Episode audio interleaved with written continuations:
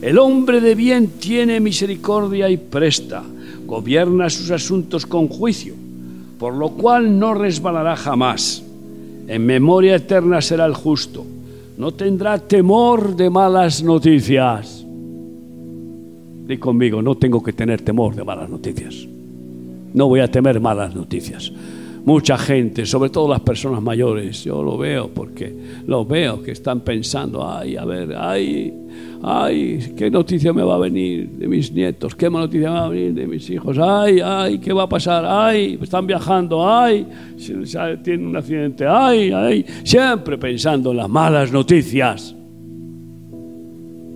Es propio del tánatos, el espíritu de la tragedia del negativismo, del pesimismo que Satanás quiere meter en las almas.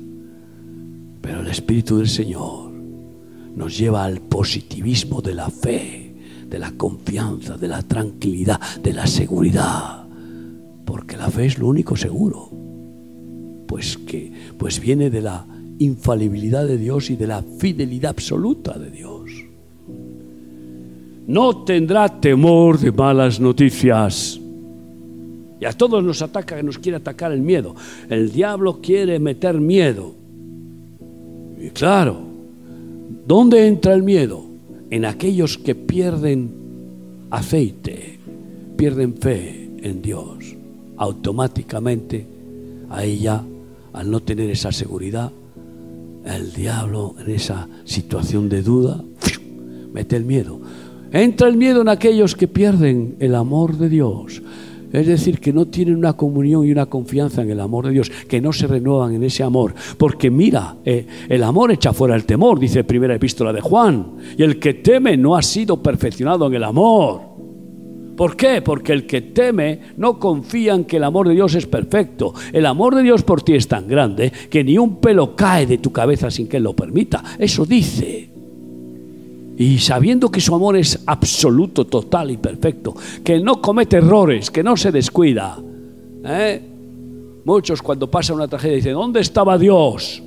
Pues ahí estaba en la tragedia, para que te des cuenta de que separado de mí te va a ir mal, pero conmigo serás bendito y te guardaré. Bienaventurados los que confían en el Señor y tienen en Él sus fuerzas.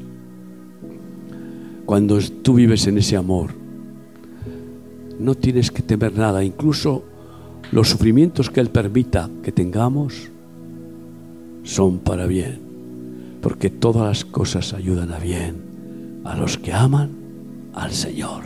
Amén.